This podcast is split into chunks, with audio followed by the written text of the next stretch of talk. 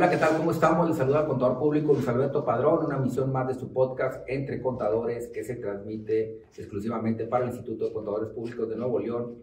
Y en esta ocasión vamos a abordar el tema del 75 aniversario y pues nuestro invitado es un invitado de lujo. Él es el contador público certificado, Juan Antonio Rodríguez. Él es el presidente del Consejo Directivo 2023 de este instituto. Luis, muchísimas gracias. Gracias por la invitación y vamos a platicar de este tema que realmente estamos de festejo todo este año 2023 con el 75 aniversario del instituto.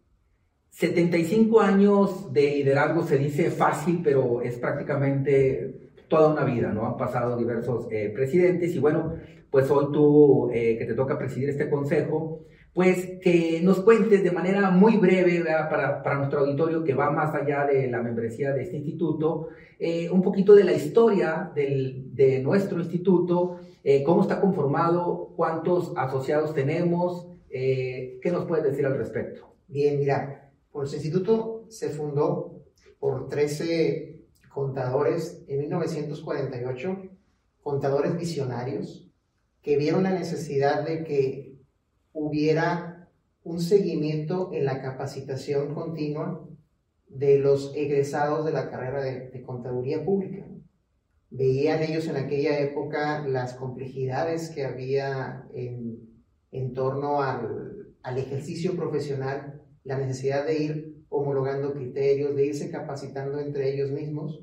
Y fue así como surgió el colegio de contadores en aquella época. En aquella época. En aquella época. Que luego cambia su nombre. Cambia su nombre, como ahora lo conocemos, al Instituto de Contadores Públicos de Nuevo León, eh, y que ahorita es una federada del Instituto Mexicano de Contadores Públicos, donde hay alrededor de 60 federadas que estamos afiliados a este Instituto Mexicano de Contadores Públicos y representamos, por lo tanto, a la contaduría público, pública en México y que Principalmente estamos enfocados a la capacitación del contador público, ya una vez en el ejercicio profesional, a todo el estudio que hay de normatividades que están relacionadas con el ejercicio profesional también del contador público y el posicionamiento incluso de, la carrera, ¿no? Entre muchas, entre muchas otras dos cosas. Eh, ¿Número de asociados del instituto? Bueno, eh, eh, es un instituto que, que es el segundo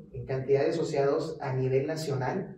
Aproximadamente somos 1.700 asociados. Segundo lugar en asociados y en fundación. En fundación es el más antiguo, es el más antiguo, cumplimos 75 años, por lo tanto eso hace que sea un colegio aquí en Nuevo León de liderazgo dentro de, de lo que es la profesión contable en México y precisamente pues estamos, tenemos a 1.700 asociados de diferentes, eh, digamos, ejercicios, ¿no? Podríamos decir que están los de la profesión independiente, los que están en sector empresarial, los que están en despachos, los que están en sector gobierno, los que están en el sector académico, ¿sí? Entonces hay cabida para todos ellos e incluso dentro de estos 1.700 asociados tenemos estudiantes. Tenemos estudiantes que forman parte también de grupos universitarios y que desde antes de estarse graduando, pues ya están ahorita conociendo lo que es el ejercicio profesional, creando esas redes profesionales también para impulsar su carrera. Así es, Antonio. A ver, eh, hablando, ya hablamos un poquito de la historia del instituto, hablemos también de la evolución del contador público desde que es estudiante, recién egresado y luego se hace miembro del instituto. ¿Cuál ha sido este, los retos para eh, el estudiante y egresado de la contaduría pública? ¿Cuál ha sido esa eh, evolución a lo largo del tiempo? Bien, mira, yo considero que como ahorita eh, profesionistas que somos de la carrera de, lo que es contador público, cuando estábamos de estudiantes, veíamos a lo mejor las cosas de una manera, veíamos el ejercicio profesional quizás, quizás limitado, porque apenas estábamos haciendo nuestras primeras prácticas profesionales, eh, y lo que permite ahorita el grupo universitario del Instituto de Contadores Públicos, pues es precisamente que vayan conociendo las áreas de especialidad que hay dentro de la carrera profesional, que puedan incluso relacionarse con otros contadores públicos, este, para que entonces se ejerza de una manera más objetiva, sabiendo qué es lo que te gusta posteriormente, eh, ese, ese, ese, nicho o esa especialidad que tú quieres, ¿no? ¿Sí? Parece, Toño, dentro de esa evolución que la tecnología termina por hacer las funciones del contador y se ha abordado de manera histórica y de manera más reciente que eh, la función del contador público tiende a desaparecer. ¿Dónde estamos posicionados hoy en día? ¿Es correcto esa óptica, esa lectura que el contador público, sus funciones como tal, eh, tienden a desaparecer porque ya no lo requieren eh, los negocios? Fíjate que hay una idea, creo errónea, de que creen que el contador público se dedica más a la captura de información, a la preparación de información. Y realmente la tecnología lo que está viniendo a hacer es a suplir esas actividades que eran antes de captura de un contador público para permitirle ahora hacer otras funciones de mucho más valor agregado que antes solamente las podían ejercer algunos que otros contadores, ¿no? Cuando una persona toma, un contador público toma la tecnología como un aliado, entonces le da eh, oportunidad de hacer ahora análisis, de hacer asesoría, de hacer estrategas de las, de las, de las empresas, ¿no? de los negocios. Yo creo que esa ha sido la evolución. Más que que vengan a ser sustituidas las funciones de un contador público, el contador público va a venir a ser aliviado de muchas funciones manuales, tomando la tecnología como un elemento que pueda catapultar el servicio que da de un mayor valor agregado, ¿no? Hasta el grado de ser una estratega de negocios. ¿Por qué lo decimos?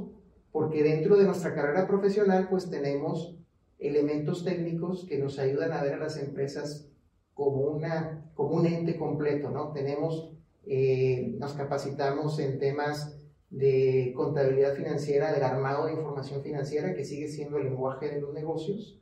Eh, tenemos eh, lo que es contabilidad administrativa, tenemos los, auditoría, y el enfoque de procesos de la auditoría, tenemos lo que es los, costos, la integración o la eh, descomposición de la información al grado de llegar al nivel que queremos, tenemos lo que es eh, las finanzas, la administración, entonces todo eso nos puede ayudar realmente a aprovechar la tecnología, sustituir las funciones que eran manuales para hacernos estrategas de negocio. Sí, y hablando de números o estadísticas, bueno, pues se dice que a nivel nacional una de las carreras que genera más egresados es precisamente la de contaduría pública, ¿no? Y una vez egresados, el porcentaje de personas que llegan a contratarse es bastante alta por encima de otras carreras, ¿no? Entonces, con lo que acabas de decir y más estas estadísticas, yo creo que la profesión está más, más fuerte que nunca.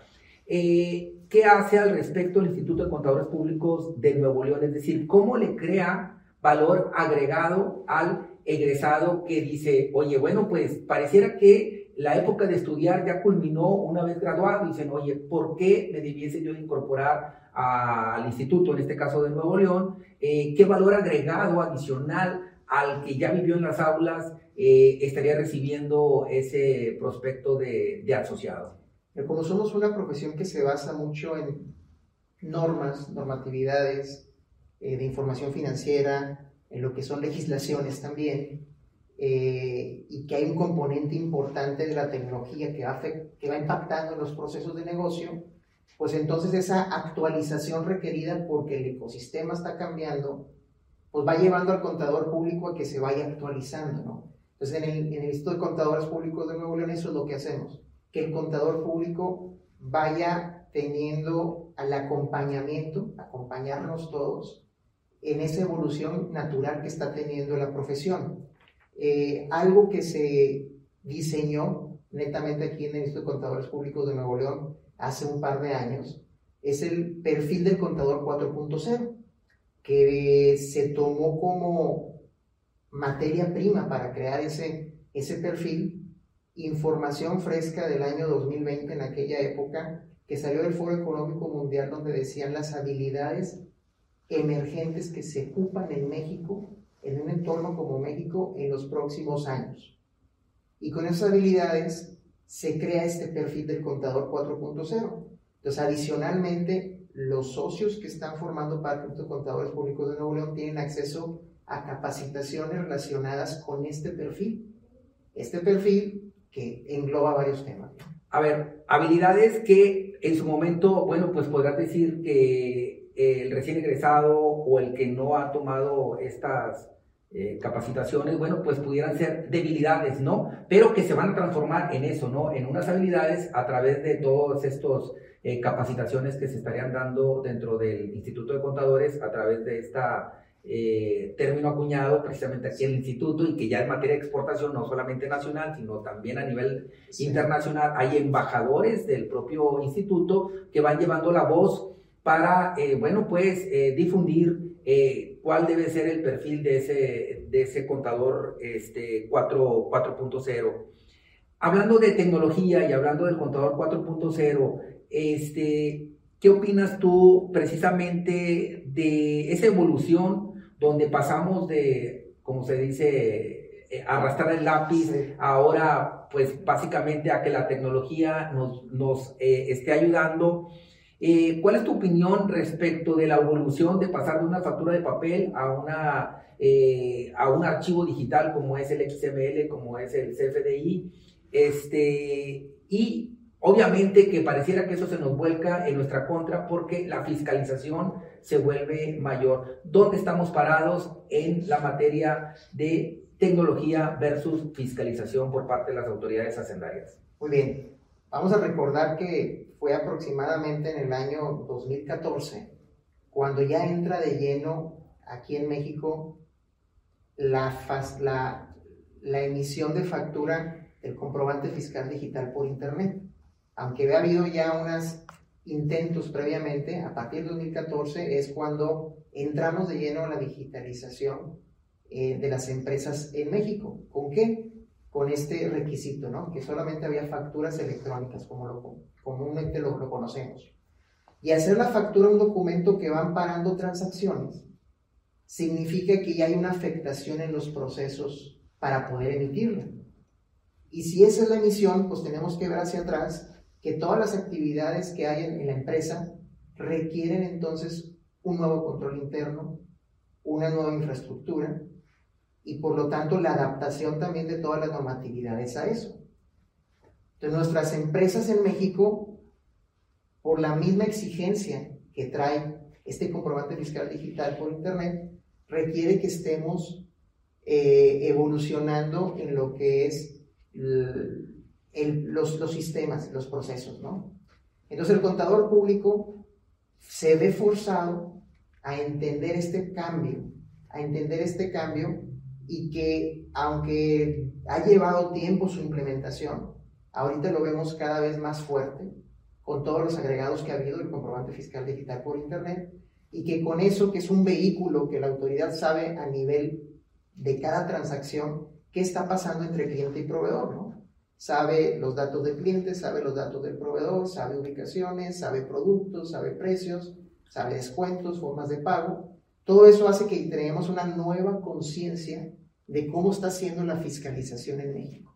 ¿sí? Y eso por lo tanto también nosotros nos lleva a que tenemos que ver con nuestras empresas y con nuestros clientes nuevos hábitos y nuevas actividades. ¿no? Antonio, Estamos con Antonio Rodríguez, él es el presidente del Consejo Directivo del Instituto de Contadores Públicos de Nuevo León. Y ahorita que hablas de empresas, Antonio, a ver, ya pasamos por la historia, pasamos por el estudiante y su evolución. Ahora, el que al final del, del día, bueno, pues este, le paga al contador público que es el, el empresario, ¿no? El, el dueño de los negocios. ¿Cuál es el mensaje de Antonio para ese empresario radicado en el norte del país? ¿Cuál es la diferencia entre contratar los servicios de un contador público certificado y colegiado de aquel que no está? ¿Cuáles serían las garantías o ese valor agregado para el, el empresario? Primeramente, los contadores que estamos colegiados, que estamos asociados, en este caso al Instituto de Contadores Públicos de Nuevo León, podemos, tenemos la, la, la obligación de estar asistiendo a una cantidad de capacitaciones, a una cantidad de horas para actualizarnos. ¿En qué se debe traducir esto? En que el servicio de ese contador público, pues claramente va a estar siendo eh, vigente acorde a las necesidades que, que, requiere ahorita el entorno, ¿no? Entonces el contador público va a estar asesorándote conforme a lo vigente. Y claro que te va a estar obligando o te va a estar llevando a que hagas cambios, cambios en tus procesos, cambios en tus hábitos administrativos, cambios en tu forma de tomar decisiones. Pero lo que sí es que te va a llevar al cumplimiento cabal, al cumplimiento cabal de lo que se está exigiendo hoy en día. Nuestra carrera es, cambiante constantemente porque si el entorno de negocio está cambiando, las normatividades están cambiando y eso hace que las empresas también evolucionen. ¿sí? Esa es una diferencia muy clara de un contador colegiado a uno que no está colegiado. Está al tanto de los cambios y por lo tanto, al tener a una persona con esa capacidad, con ese, con ese interés, con ese deseo, se tiene a una persona con una mentalidad de crecimiento y te va a estar llevando, te va a estar incentivando a que tú también crezcas, ¿no? Haciendo un símil con la medicina, en el caso de los doctores, bueno, pues estaría impulsándose por parte del contador público certificado una medicina preventiva, unas finanzas sanas, es decir, que el empresario no tropiece, que no le vayan a hacer congelamiento de cuentas, que no le vayan a cancelar sellos para poder facturar, que no le vayan a cancelar el padrón de importadores, que su firma electrónica pues no se vaya a vencer y que esta sea renovada de manera oportuna, por mencionar los menos de las responsabilidades, no funciones, responsabilidades que debe tener el contador público en su perfil 4.0. Eh, Cuéntanos de las comisiones del Instituto de Contadores Públicos y por qué crea eh, valor agregado en el asociado. Luis, yo tampoco eh, visualizo mi vida profesional sin haber estado aquí en el Instituto de Contadores Públicos de Nuevo León, porque precisamente, aunque cuando yo inicié, me afilié, venía nada más a una capacitación, a recibir una capacitación, o realmente con lo que me encuentro es con la vida de las comisiones. Las comisiones técnicas son grupos de trabajo que se realizan precisamente para investigar, para discernir sobre un tema, para capacitarnos entre nosotros, pero también para divulgar, para divulgar, ¿no? Entonces ahorita divulgar hacia los asociados, hacia la misma profesión, por lo que se está viviendo sobre cierto tema en específico. Y aquí en el instituto tenemos alrededor de 36 comisiones de diferentes temas, diferentes especialidades. Entonces, tan amplia es nuestra carrera profesional que nos lleva a tener esa, esa división o esa clasificación de comisiones. ¿Y qué es lo que se vive ahí? Pues lo que estamos diciendo, ¿no? El, el, el, la especialización en una, en una área, en un área donde vas viendo temas novedosos, donde cuando quedan cosas ambiguas, cuando se ponemos a investigar para ver cómo le podemos dar implementación o forma a eso, y eso que se traduzca, por lo tanto, en un mejor servicio hacia nuestros clientes nuestras empresas. Cuéntanos también de la certificación del contador público y la certificación general y la certificación por áreas de especialidad, que ese es otro valor agregado, ¿no? Aparte de la colegiación, la certificación. Yo creo que es un diferenciador todavía adicional. Si la colegiación es un diferenciador, la certificación todavía lo es otro diferenciador. ¿Qué es la certificación? Pues la certificación existe la general, existen las por disciplinas. Eh, cada persona elige cuál, por cuál quiere optar. Esa certificación se logra a través de la presentación de un examen, de un examen que se pone a nivel nacional, y una vez que se pasa ese examen, se, se emite un certificado, y ese certificado se tiene que refrendar cada año, dando capacitación, recibiendo capacitación divulgando o haciendo investigación. Con una cantidad de puntos, hay una tabla de puntuación y eso el Instituto Mexicano de Contadores Públicos lo avala.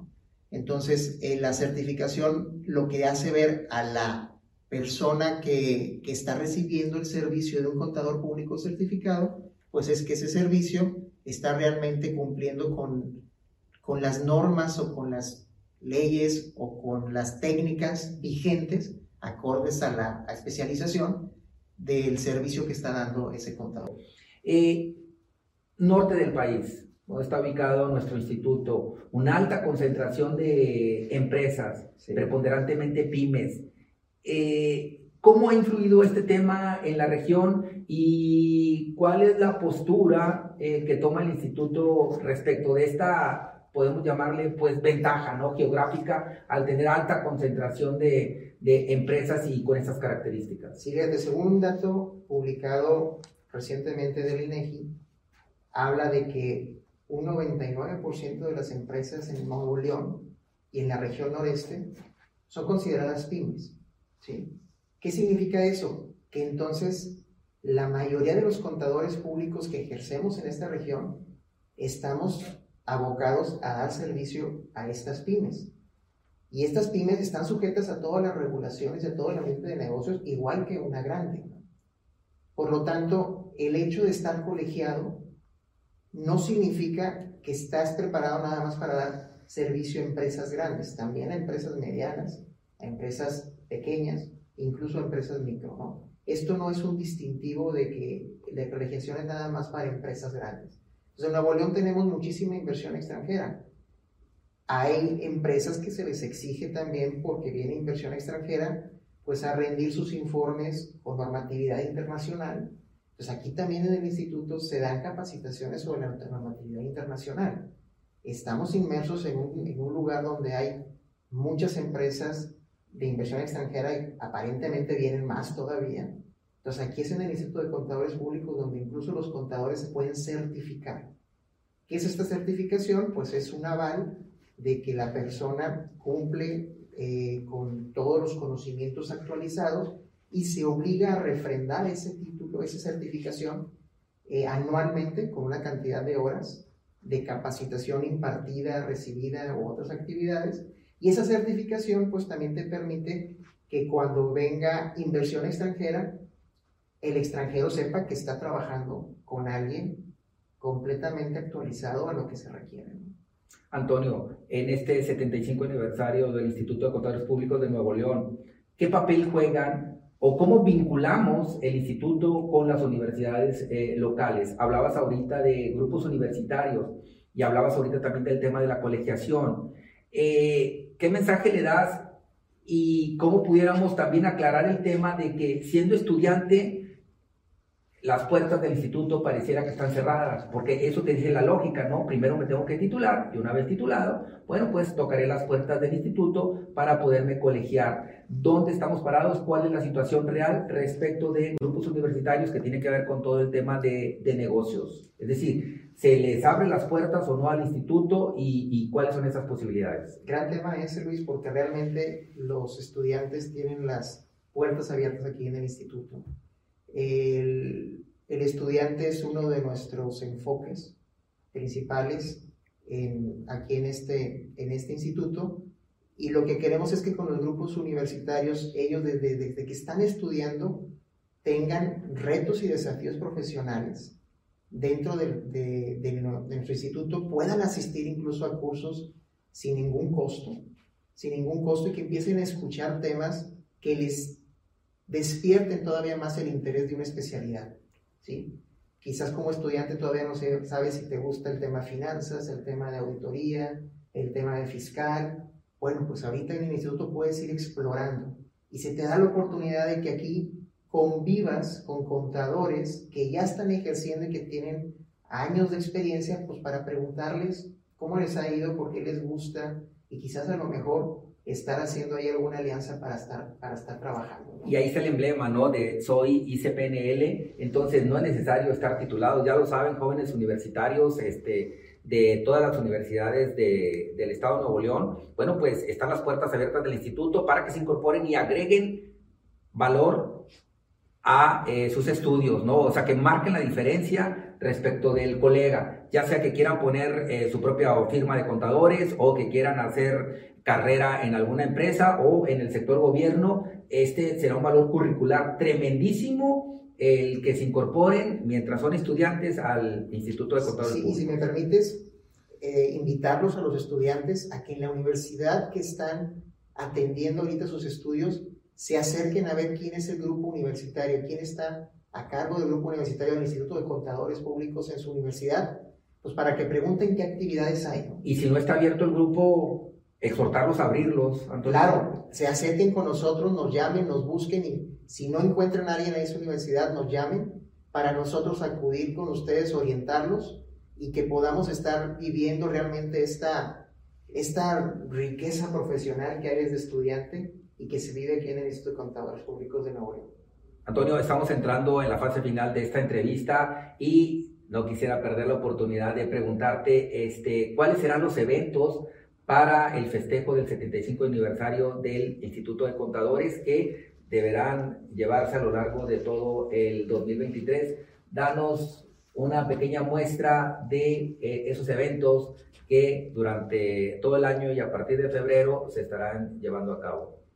Sí, Luis, cómo no, mira, estamos desarrollando un programa donde cada, si ustedes visitan nuestra página de, internet van a revisar que hay eventos, todos van a tener el logo de 75 aniversario, lógicamente, pero hay unos eventos emblemáticos mensuales, técnicos y también habrá eventos sociales.